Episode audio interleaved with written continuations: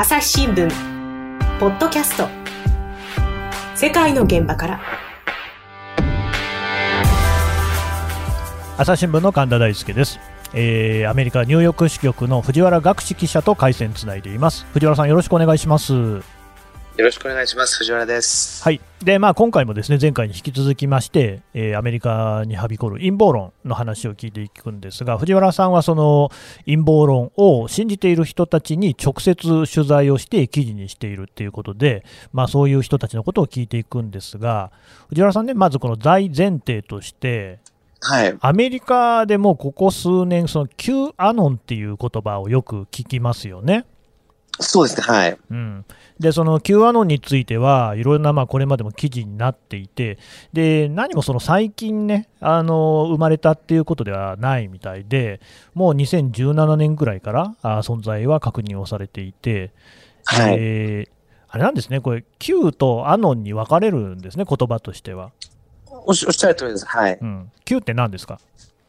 ？Q っていうのはですね、これもあの、政府高官を意味していて、うんうんあの、お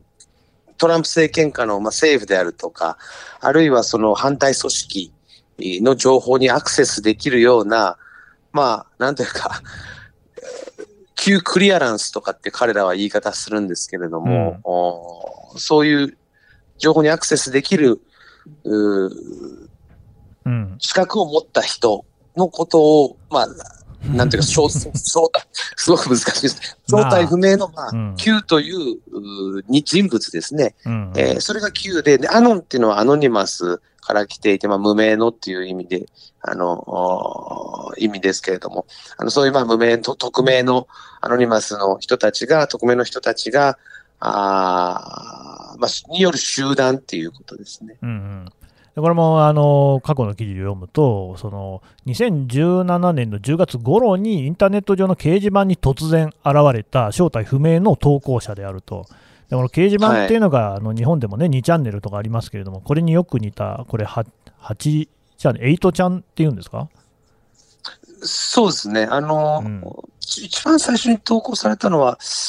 4ちゃんじゃなかっあたかな。4ちゃん、なんか4ちゃんとか8ちゃんとかいろいろあるんですよね。はい。日テレ富士とかじゃない8君っていうね。とか、あいろいろあるんです。まあ、あの、いわゆる2チャンネル系の掲示板に、まあ、似たような仕組みの掲示板に投稿がされていて、はい。なんか例えば、だそのなんか暗号めいた書き方をされてると、例えば、えーPOTUS がプーティンと11月11日に会う、何が奇妙か、Q とかって書いてあるらしいんですね。で、 POTUS っていうのはアメリカの大統領、 President of the United States で、プーチンはまあプーチン大統領ですよね、ロシアの大統領。はい。とかいう、まあ、なんか予言暗号めいた。で、こういうのって、でも実は、あの我々日本人もですね、結構こう、まあ、見たことがあるような話、例えばノストラダムスの大予言っていうのがですね、えー1990年終わり頃、まあ、世紀末ですよね。えーあまあ、でももっと前にも流行っていて、またその世紀末になって流行ったっていうのがありましたけれども、要はその、はいなんかノストラダムスっていう人がいて、その人がなんかいろいろ暗号めいた不思議な感じのことを言っていて、それをさまざまに解釈すると、今言っていることを予言しているっていう、まあ、そういうね、話だったわけですけれども、まあ、なんかそれにも似た感じしますね。そうですね。あの、まあ、陰謀論ですよね。まあ、うんあの、ある出来事の背景に、こう、関利害関係者によるこう壮大なうんピクチャー、企みがこうある、あるからであるというような、あーことは、まあ、Q- アノンの一つの特徴というかですね、うんまあ、一部の人にとっては、まあ、もっともらしいと、鍵かっこ付きのもっともらしいような嘘、あるいはまあ根拠の薄い情報を、をまあ流す。ただまあ反証もなかなかしづらい。まあ、い簡単なものもあるんですけれども、予言とか、まあ、話が、あさっての方向に行ってる話も多いので、そうなるとやっぱりなんていうか、反証もしづらい。うん、なるほどね。あるんですね。うんただ、まあ、だからこうポイントになるんだろうなと思うのは、この Q というですね、えーはいアメリカの政権の中枢にいる人間だと信じられている人はいっていうのの、そのなんかものすごいですね、すごく情報を全部持っているみたいな、つまり、ええこれを掲示板で読んだ人たちは、他の人たちとは違うこの優越感みたいなのに一種浸れるっていうことですよね。そうですね、はい。うんで、そこからまあ陰謀論が広がっているということのようなんですけれども、えーと、その Q アノンのね、主張の特徴みたいなのがあるんですよね。はい。あの、これはの当然事実ではなくてですね、あくまでも、はいはい、Q アノン側が一方的に主張しているということで聞いてほしいんですけれども、うんうん、まあ、世界にはあ自動売春の組織が存在していて、悪魔崇拝であるとか、うん、あ小児性愛、えー、ちっちゃな女の子、男の子を愛してしまう、愛,、まあ、愛してしまう人たちのことですけど、うん、小児性愛者とか、まあ、そういうものに支配されているんだ。で、トランプはその組織と戦っているんだ。これがあの、Q アノンの大きな主張の骨子になりますね。うん、うんで、ただこのこういうね、その陰謀論って、実は Q アノンが出てくる前にもあったみたいで、これはあのまたね、えー、と2016年の話になるんですけど、ピザゲート事件っていうのがあって、はい、あのこれなんかは、まあ、えー、ヒラリー・クリントンさんが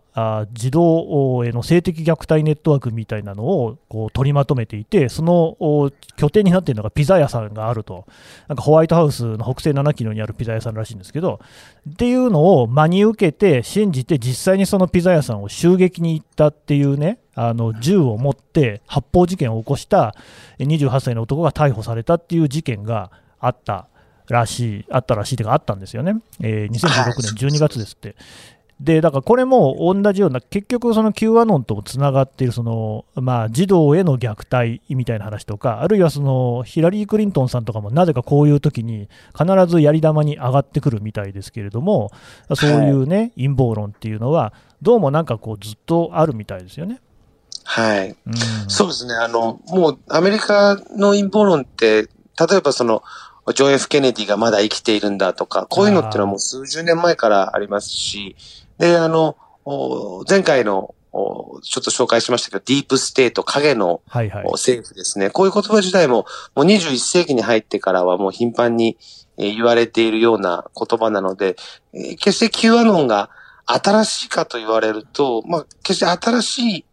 側面もあるけれども、おまあ、これまでと通底するものはあるということです、まあ、そういう Q っていうような書き込みが、ね、なされてからっていうところでそういう言葉もあるんでしょうが、で、はい、ただ、まあだから気になるのは、はっきり言って、これは口頭無形じゃないですか、めちゃくちゃですよ。ね、で、実際にピザ屋さんに行ったら、そのピザ屋さん普通に営業してたんだから、まあ、大体ピザ屋がそんなね、小の子供たちの虐待の現場とかになるわけがないわけなんですけれども、はい、なんでそんな目立つところでやるんだよって話なんですが、本当にやりたい人はね、あのカリブ海に浮かぶ島とかでやるんですけど、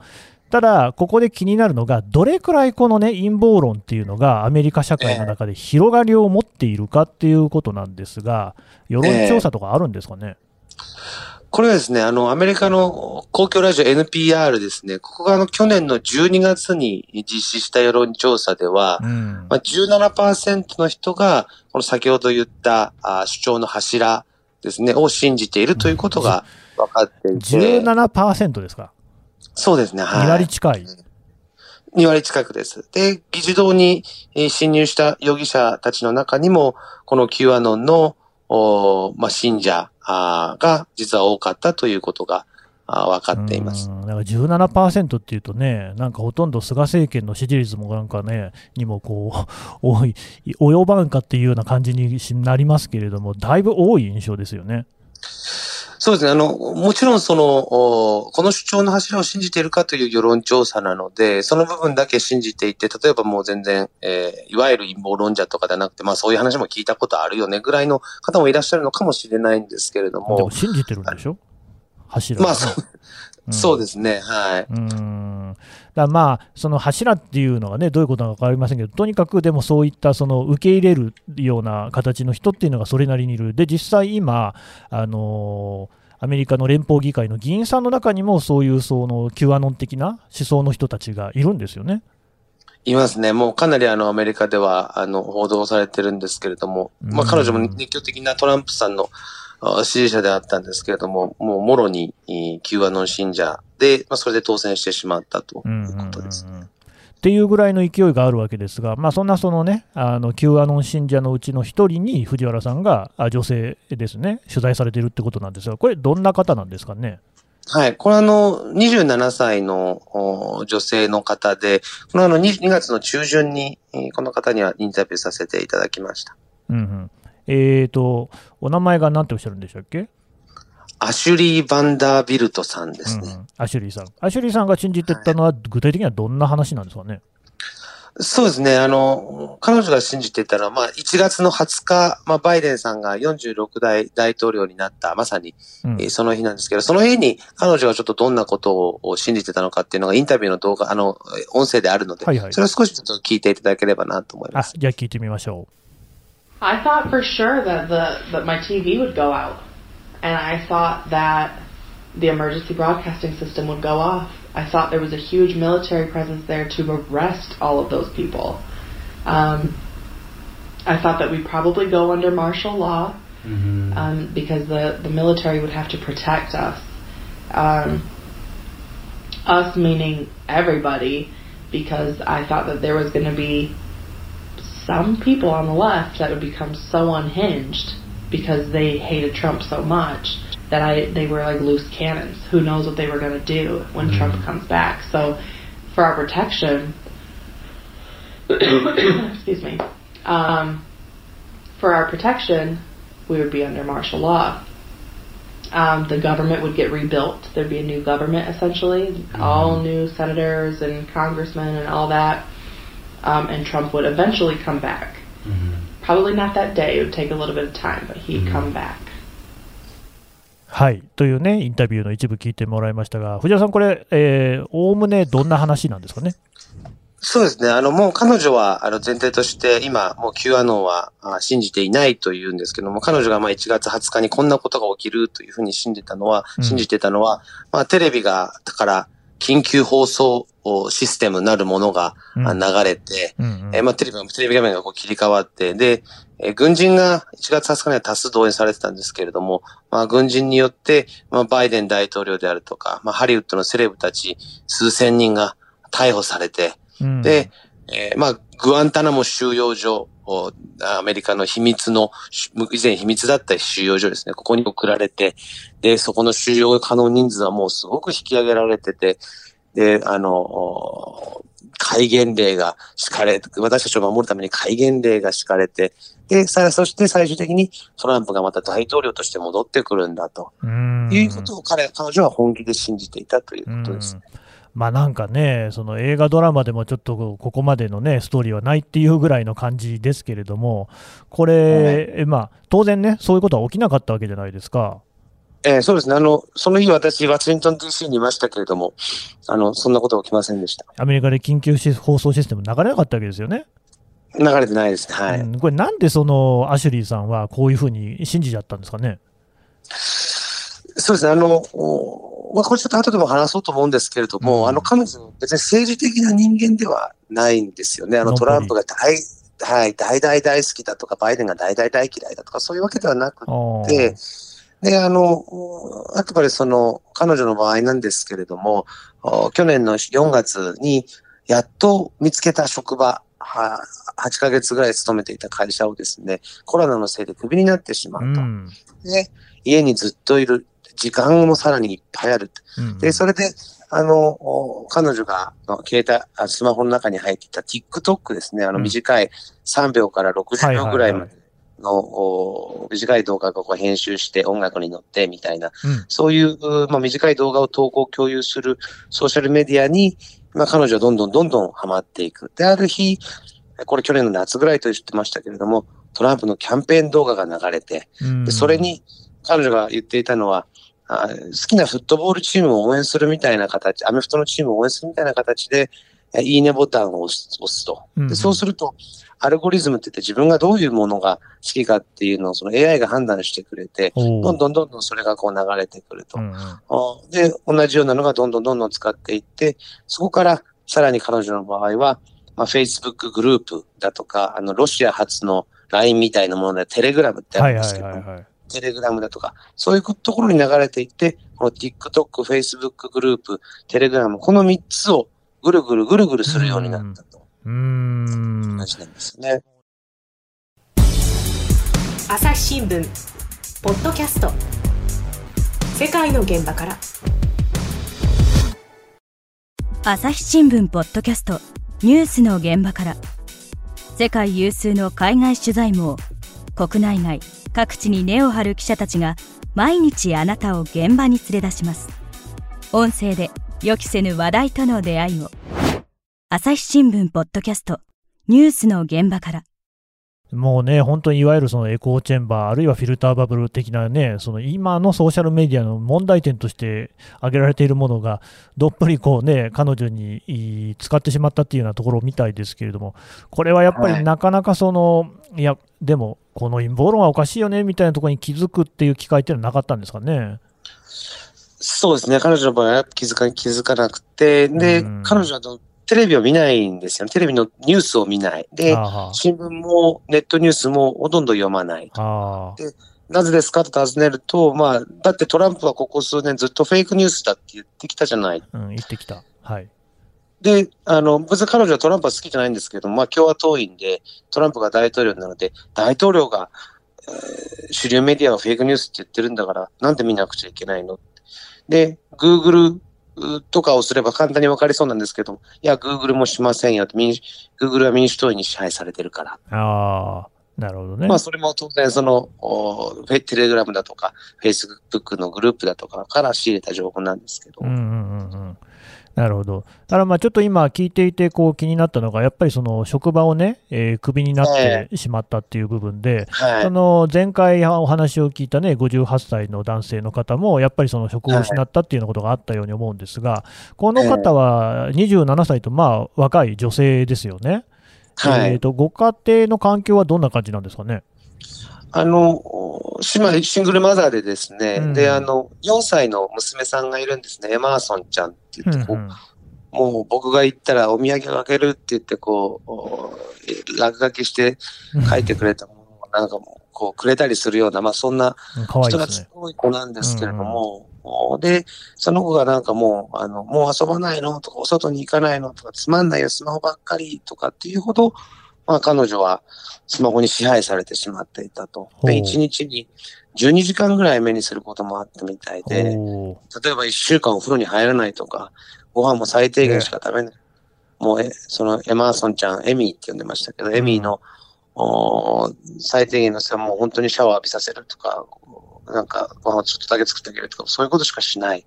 ソファにばっかり座ってるということがあったみたいですね。ちょっとこれね、それこそネグレクトに近いような状況なんじゃないかって心配になりますけれども。えー、私も一応そこはあの、まあ、取材者である以上確認したんですけれども、うん、まあ、最低限はやってたんだということから言ってて、一週間お風呂に入れるのはあくまでも自分であって、うん、娘にはご飯を食べさせていたし、で、えー、まあ学校コロナで随分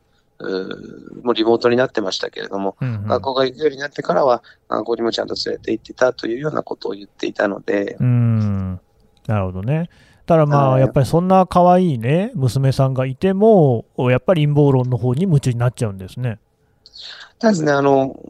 これもあの非常に、えー、興味深いんですけれども、うん、彼女がそんな生活をしていたのは、エマーソンちゃんを、娘さんを守るためでもあったっていう彼女は言う言い方をするんですね。守るため？どういうことですかね？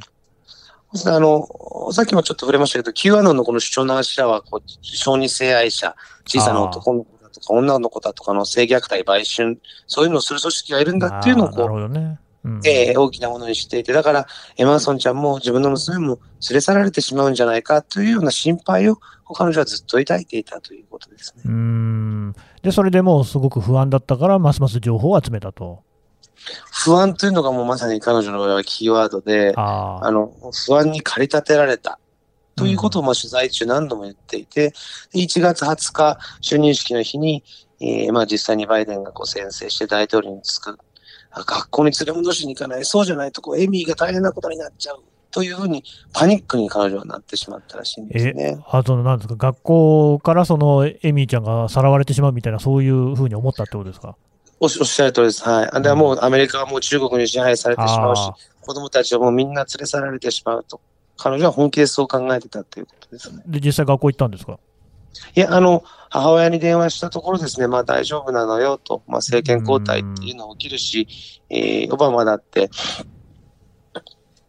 悪い人間って言われてたの、反キリスト教だって言われてたけども、そんなことなかったじゃないとか言われてですね、まあ、少なくとも学校に行くのは思いとどまったと。ういうことですね。んやそれでね、前回のね、えー出てきた男性、ダグラスさんですか、はやっぱりね、い。まだにその選挙の結果を信じてないって話でしたけど、このアシュリーさんもやっぱりいまだにそんな感じなんですか、いや、あの、彼女の場合はもう、あの、Q アノンからまあ足を洗ったというかですね、えーもう信者ではなくなったということですね。で、ここからはちょっと、まあ理解しづらい部分でもあるんですけれども、ええ結果から言うと、彼女は就任、その就任式中1月20日中に、幸運にもこうパッとまあ目が覚めたということらしいんですよね。そうそういうことがあるんですか？あの、これもただ、あの、おまあ、パッと目が覚めたと今うん表現しましたけれども、いろんなことがこう複数積み重なった結果だっていうふうに私取材していて聞いていて、まず、あの、彼女の場合、あの、敬虔なクリスチャンなんですけれども、就任式のしばらく前から、まあ、私はこうトランプを神よりも上の存在に置こうとしていないか。はいはい。つまりその自分は神様というのを非常に大切な存在だと思ってるけれども、なるほど。ありとあらゆることでこうトランプ、トランプ、トランプをプライオリティにしてしまうんだと。うんで、そういう自分をする機会があった。これが積み重ねの一つとしてあって、でもう一つっていうのは、就任直後ですね、あの、彼女は携帯を見、スマホを見ながら、あの、就任式見てたらしいんですけれども、で就任直後に、いや、就任式は実はこれ必要な儀式だったんだ。トランプは国を救いに戻ってくるんだとかですね。はいはい。えーこういう、まあ、次はまあ3月4日だとか、まあ言われ方をしてるんですけど、うん次3月4日に何かが起きるぞ、トランプが戻ってくるぞとかいうのを目にして、彼女は、ん？おかしいんじゃないのかって初めてそこで違和感を抱いたそうなんですよね。でうんうんうん、その違和感が数時間のうちにどんどんどんどんどんどんどんどん膨れ上がっていくとうんいうのがあったんだと思いますね。なるほどね。もうだからそこまでに、それこそね、1日12時間もね、スマホでずーっとそういう陰謀論に浸っている、使っているっていう状況で、もうついにその許容量みたいなところを超えて、パチンと何かが弾けたっていうような感じですかね。そうですね。あの、これはあの推測も含まれるんですけれども、まあ、彼女がさっきあの伝えたように、不安にずっと駆り立てられていたと。で、もう駆り立てられて駆り立てられて、もう子供をなんというか大事に、大事に思えないとは言えないですけれども、旗から客観的に見たら大事に思ってないんじゃないかと思われるところまで行っても、時間という、時間的な制限からしても、もう肉体的にも精神的にも、もう、これ以上行くところまではないというところまで追い詰められて、まあ彼女の中で、まあさっき言ってたものも積み重ねながら、積み重ねながら、積み重なりながら、あまあなんとかしなくちゃいけないっていう、こう、作用が働いたんじゃないかなというふうにん話を聞いていて思いましたね。そのね、ちょっと気違いを感じるのが、さっきのね、学校に行こうと思って、お母さんに電話したっていうところがあったじゃないですか。ええお母さんはだからその陰謀論者ではないっていうことですよね。違いますね。はい。なんかそういうようなところとかも作用したのかもしれないですね。そうですね。あの、冷静になったっていう意味ではあったのかもしれないですうね。んまあでもそうか、この間のダグラスさんの場合は、娘さんはね、BLM とか変わってるけれども、でもやっぱりそこはあの信じたままでしたもんね。ええなんとなのでもううん、これがもう本当にこれだという解決策ね。がないので、だからこそまあ大きな社会問題になっているということです。うんでちなみにそうやってその目が覚めたというアシュリーさんは、今はそのトランプさんに対してはどんな感情を抱いてるんですかね？もうあの、憤ってますね。あの、うん要は結局トランプさんっていうのは Q アノンをこう否定しなかったんですね。そうですねはい。で、否定してくれてたら、こんなにまあ、ドツボ、まあ、この前少しラビットホールっていう言い方しましたけれども、はいはい。こんなウサギの巣穴、はい、溜まったら抜けられないみたいなところにはまることもなかったのにというようなことをおっしゃってました。うん、そうなんですよ。だからその陰謀論って言ったって、どういう形を取るのかってのあると思うんですけど、なぜか常にやっぱトランプさんの方に支持が集まるんですよね。トランプさんはスーパーヒーローだ的な位置づけになる。で、ええまたそのトランプさんがある種うまくて、あの過去の発言とか見てると、その Q アノンについて記者に聞かれた時なんかにも、そのもうあん知らない、全然知らないんだけれども、なんか僕のことを好きな人たちらしいみたいな言い方をしてみたりとか、否定しないんですよね、全然ね。そうですね。うん。なんかそういうところで、こう、まあ、うまい具合にこう、はね、ハートをつかむというか、実際投票行動とかにもつながるんでしょうからね。そうですね。やっぱり否定してしまうと、なんだ、俺たちはずっと、俺たち、私たちはずっと支支持してやってたのにというもう反発があることは必死なので、なんとか、まあ、あこのぐらいだったら言っても大丈夫だろうみたいなところを、彼はひょっとしたら自分の中でこう物差しを作って、えー、そのギリギリのところを言っていたのかもしれないですね。うんまあ、でも、だからそうやって目が覚めてみると、トランプさんに対して憤りを感じるというね。うん、そうですね。あの、彼らまた出馬してももう100%彼だけには投票しないということを言ってました。で、あの、じゃあ生活は元に戻りましたか？そうですね。今、あの、もうスマホから極力、まだあの、TikTok はやってるんですけれども、あの、TikTok の使い方も、今、陰謀論を信じている人の相談に乗ったりですね、いろんな質問に答えたりするという使い方をしていて、うんうん、もうその、のめり込むように見るということはしてないですし、まあ、スマホからできるだけ離れるようにしてて、土日も予定を入れないようにしてるんですということをおっしゃってました。なるほど。あの藤原さんとの、ね、お話、まだ続きますけれども、一旦ここで引き取らせていただきます。藤原さん、どうもありがとうございました。ありがとうございます。朝日新聞ポッドキャスト世界の現場から。はい、というわけで、ニューヨーク支局、藤原学士さんからお話を聞いてきました。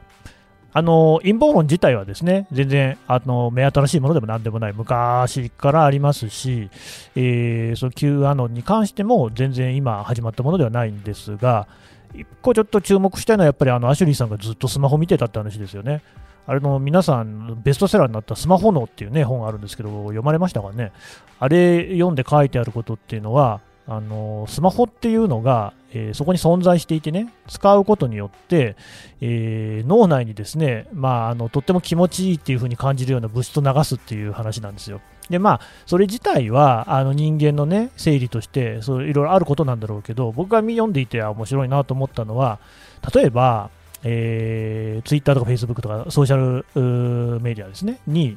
えー、リプライが来る、返事が来るとか、いいねつけられるっていうことが快楽をもたらしてるんじゃなくって、その前なんですって。つまり、あ、いいねがついてるんじゃないかなっていうふうに期待してる段階で脳の中でなんかドクドク出てるっていう話なんですよ。だからそれを確認しに行ってするためにスマホを見るっていうようなそのスマホには中毒性があるんだよっていう主張の本なんですよね。まあ、スマホがあることが全部じゃないと思うんですけど、ただそこが絶対に影響してることは間違いないですよね、この陰謀論の広がりみたいなものに。17%が主張の柱を信じてるってちょっと驚異的だと思うんですが、やっぱりこれは、あの、なんかどっかでですね、きちんとした形で食い止めないと、もっと広がっていく可能性、大いにあるっていうような気がしますね。朝日新聞ポッドキャスト、朝日新聞の神田大輔がお送りしました。それではまたお会いしましょう。この番組へのご意見ご感想をメールで募集しています。ポッドキャストアット朝日ドットコム。podcast アットマーク朝日ドットコムまでメールでお寄せください。ツイッターでも番組情報を随時紹介しています。アットマーク朝日ポッドキャスト。朝日新聞ポッドキャストで検索してみてください。